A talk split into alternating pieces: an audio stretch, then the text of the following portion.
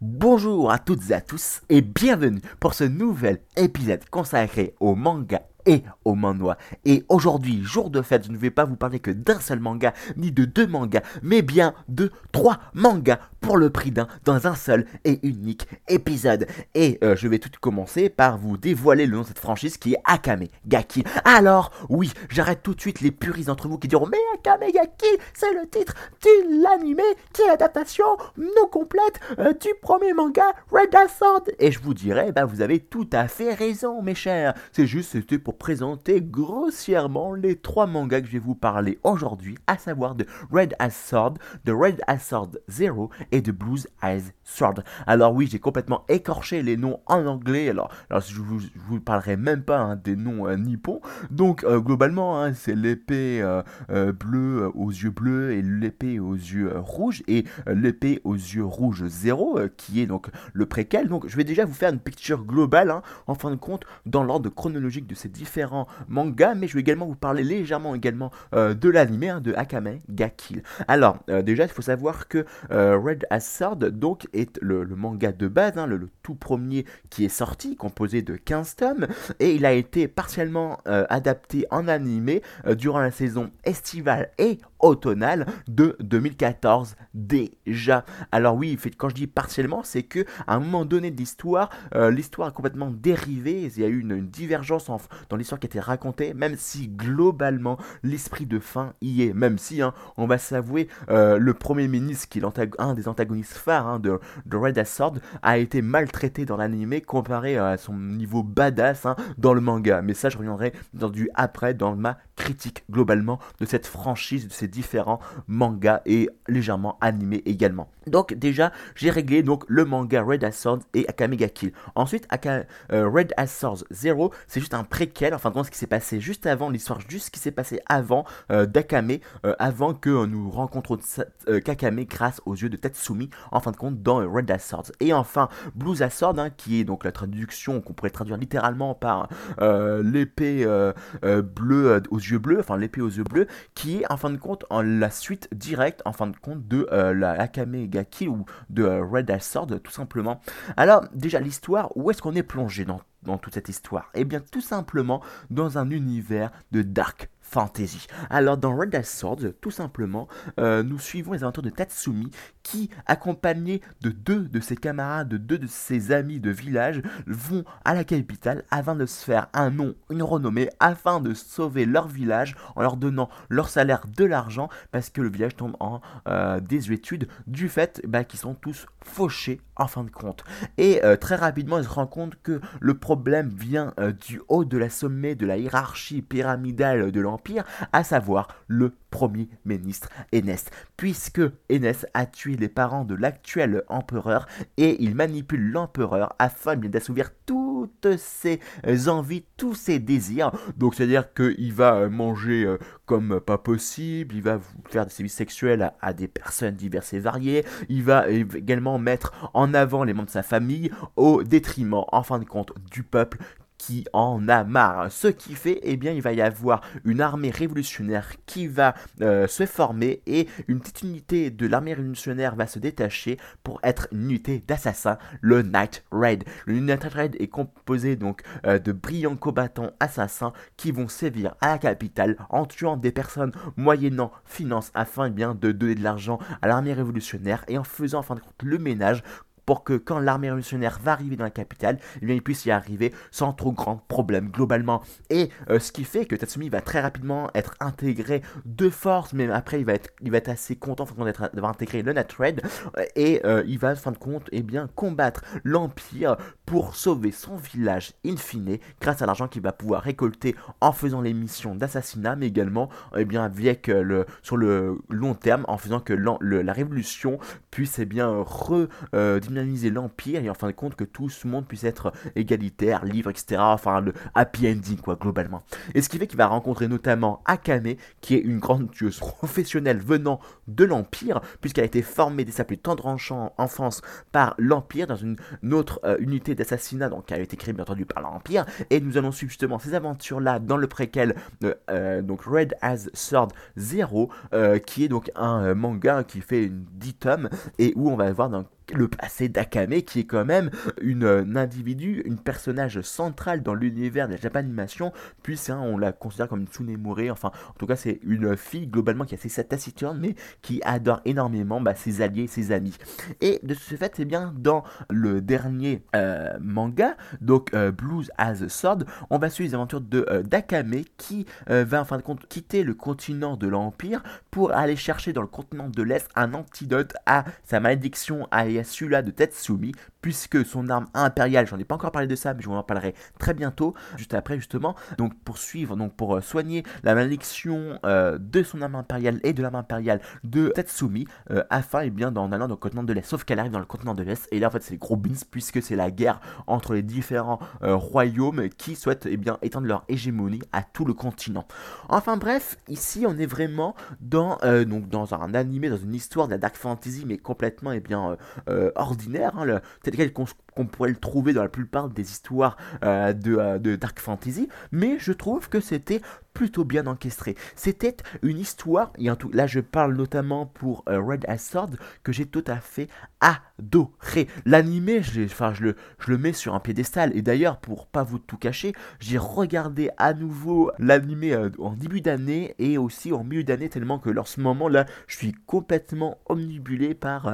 par cette histoire qui, qui est quand même assez intéressant, je dois le dire. Je veux dire, c'est non seulement il y a des combats euh, super intéressants avec euh, des, tégus, donc les tégus c'est quoi Ce sont des armes impériales, ce sont des armes qui ont été créées au tout début, à la genèse euh, de l'Empire pour par le premier empereur, qui voulait absolument trouver un moyen de défendre l'Empire contre les menaces extérieures, mais aussi contre les menaces intérieures, car il savait que comme tout organisme vivant, que comme toute chose sur cette terre, eh bien son empire allait euh, s'effondrer, où il allait y avoir un problème. Et Aigu était là justement pour défendre l'Empire. Donc, eh bien, euh, cet Aigu donc, ont une force incroyable. Et on, va se rendre compte dans le, dans le Blues Eye Sword, où euh, Akame va donc essayer de trouver un remède pour la malédiction qu'a eu, qu'elle a eu, mais également Tatsumi. Je dois dire que c'était aussi assez intéressant, puisque là, nous avons une autre vision, en fin de compte, des Tégus, puisque là, on va les appeler dans le continent les Meigo, qui sont des armes un peu moins puissantes, en fin de compte, que les Tégus de l'Empire, mais euh, qui peuvent être produits beaucoup plus en masse, et d'autant plus qu'ils ont gardé la connaissance de la construction, de la fabrication d'un euh, Meigu ou d'un Meigo, enfin en tout cas euh, d'une arme évolue, on pourrait appeler ça comme ça. Il y aurait déjà rien que sur ce point-là, il y aurait pléthore de choses à dire par rapport aux armes qu'on pourrait voir l'Empire comme étant un peu notre monde occidental et, le, continent de l'Est comme étant le monde oriental avec les sabres, avec les épées, les flingues, ce genre de choses, etc. Enfin bref. Ensuite, si on continue un peu dans la critique hein, de euh, Akamega Kill, euh, le manga et l'animé, eh bien on a une évolution des protagonistes qui sont vraiment intéressantes. Je veux dire, euh, au début,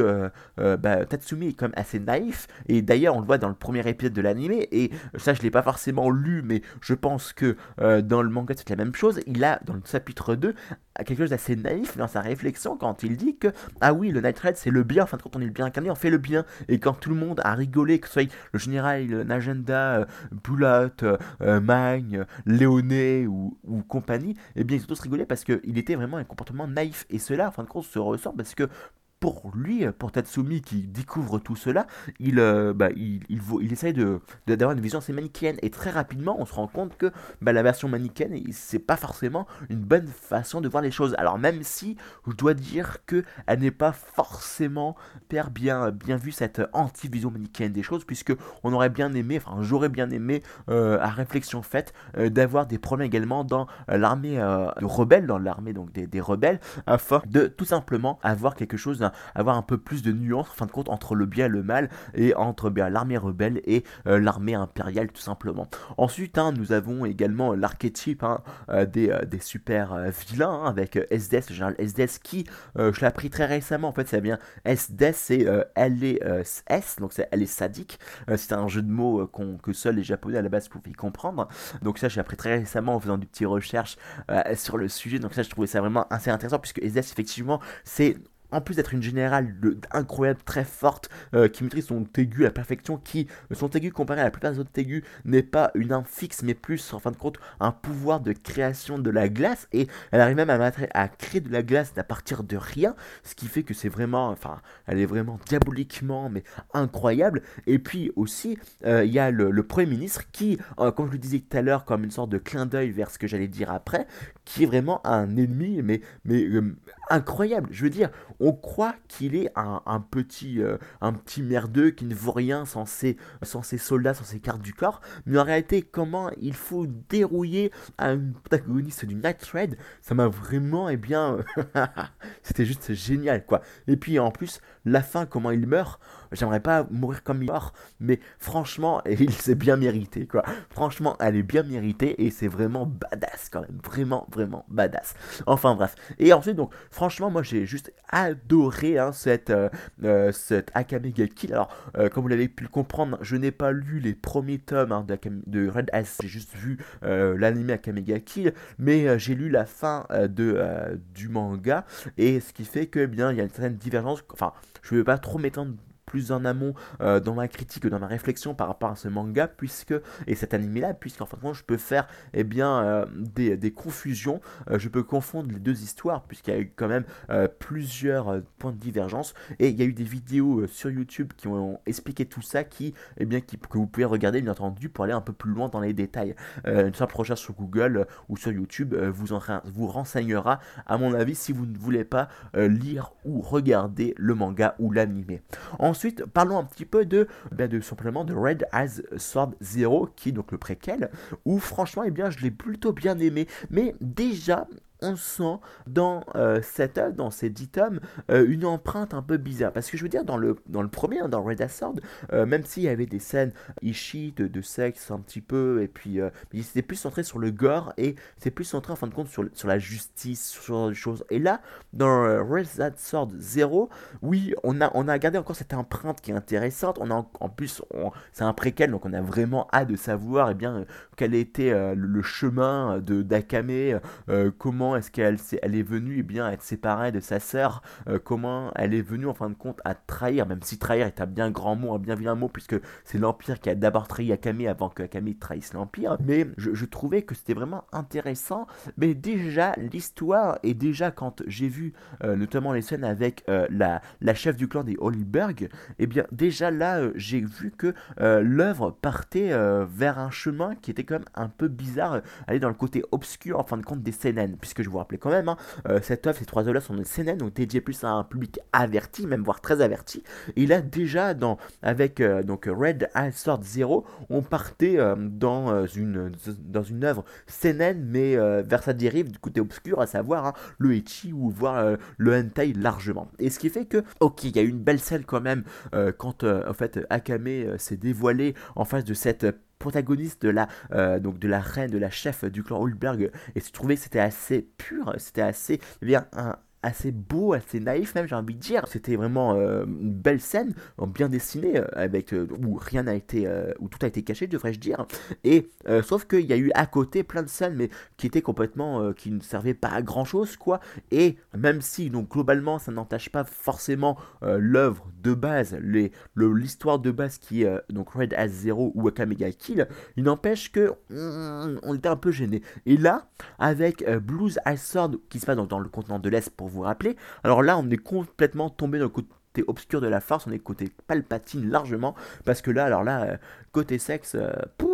il y en a euh, pléthore, pléthore, et ça ne sert justement à rien à l'histoire. Oui, qu'il y a des, des, grands vilains super méchants euh, qu'il faut tuer parce que ils veulent conquérir le monde, et puis bah ils sont méchants, et puis ils font ça, ils acceptent le viol de la part de leurs soldats, sur de choses, et donc il faut les tuer, ce sont des méchants, mais c'est tout quoi en fin de compte. Et il n'y a pas d'autre de réflexion, et c'est vraiment dommage. Et plus, qui est d'autant plus dommage, c'est que en fin de compte, on répète l'histoire qui a déjà été écrite, tout simplement. J'aurais largement aimé voir en fin de compte une histoire qui reste plus ou moins identique à Blues Assault, sauf que pourquoi pas créer en fin de compte eh bien, des donjons où il y avait des endroits où les monstres s'agglutinaient qui sont créés, ce qui a permis, pourquoi pas, euh, de comprendre euh, pourquoi continent de S a continué à forger des armes euh, type Taigu, même s'ils sont un peu moins forts comparés au continent de l'Empire en fin de compte, et en fin de compte d'avoir un peu un esprit un peu plus comme Daimashi, même si le côté harem en moins est plus concentré sur le côté seinen en fin de compte, en fin de compte où on va voir Akame avec une troupe d'aventuriers qui souhaitent bah, explorer ou euh, vaincre des, euh, les monstres euh, dans, en fin de compte, dans, ou les freaks comme ça s'appelle en anglais, dans les, dans les scans en anglais, et eh bien, dans des sortes de donjons, dans des endroits bien particuliers, en fin de compte, du continent. Et même s'il y a un pouvoir au trame de fond, eh bien, des conflits entre les royaumes, et qu'il y a un royaume qui souhaite passer son hégémonie, au début à travers les guides des chasseurs de monstres, mais après qui ça se passait sur le terrain en confrontation directe, je me suis dit pourquoi pas, why not, ça aurait été vraiment sympa, mais quand même là, euh, c'était un peu so much et j'étais un peu euh, déçu par rapport à ça. Même si je dois dire quand même, au tout début, hein, j'avais pas toute cette réflexion là, je me suis dit, waouh, génial, il y a une suite à Kamega Kill ou à, à Ice Sword, je suis trop génial, ah oui, il y a encore de la guerre, de la guerre, de la guerre, mais sauf que bah au bout d'un moment, on s'en lasse, d'autant plus que euh, entre nous, après tout ce qu'a subi Akame, on aimerait bien qu'elle puisse vivre pépère, tranquillou, en fin de compte, une belle retraite d'assassin, parce qu'elle a tellement donné pour les autres, le bonheur des autres en faisant, euh, en fin de compte, euh, le, sale travail, le sale boulot, qu'on aimerait bien, en fin de compte, avoir enfin, que Camille puisse enfin avoir la paix, finalement, en passant du beau temps, pourquoi pas avec sa sœur, pourquoi pas en, allant voir un petit coucou à Magne et à, et Tatsumi, je vais y arriver, et ce qui fait que, eh bien, voilà, globalement, c'est un peu ma réflexion que j'ai sur ces trois œuvres. Il n'empêche que euh, tous les mois, parce que le jour où je fais cette vidéo là, on est le 30 décembre 2020, donc le jour où fais cette vidéo là, le manga euh, Blues as Sword continue à être publié une fois par mois. Alors vous trouvez, alors je trouve que le RAW, donc le RAW hein, c'est le, matériau brut, donc c'est qui n'a pas été traduit euh, parce qu'il y a plus, les traducteurs ne, se penchent plus parce qu'ils ont en manque, ils sont en pénurie de traducteurs, les différentes équipes qui traduisent notamment hein, euh, le manga en anglais, ce qui fait que je vais avoir même matériau brut, mais ce qui fait que je regarde que les images. Donc l'histoire en elle-même, au bout de depuis 4-5 chapitres, bah je regarde que les images, donc je connais l'écran, les grandes lignes, mais ce qu'il dit, je, je sais pas ce qui est marqué, qui fait que ça continue à être publié une fois par mois, et donc je vous conseille hein, de continuer à lire, et ça m'empêche pas, moi, malgré cette critique un peu négative en fin de compte de l'œuvre, d'attendre avec impatience à la fin de chaque mois ou début de chaque mois, en fin de compte, euh, la sortie euh, du chapitre, et voilà, globalement, c'est ce que je voulais dire tout simplement sur ces trois heures, sur euh, cette franchise qui m'a marqué, me marque encore, et puis, dernier petit point avant de mettre fin à cet épisode, hein, l'OST de finale de l'animé entre Akame et SDS est juste incroyable quoi. Franchement, écoutez-le, c'était juste incroyable. Allez, sur ce, je vous laisse et je vous dis à très bientôt pour de nouvelles épisodes mangakesques ou manhwatesques.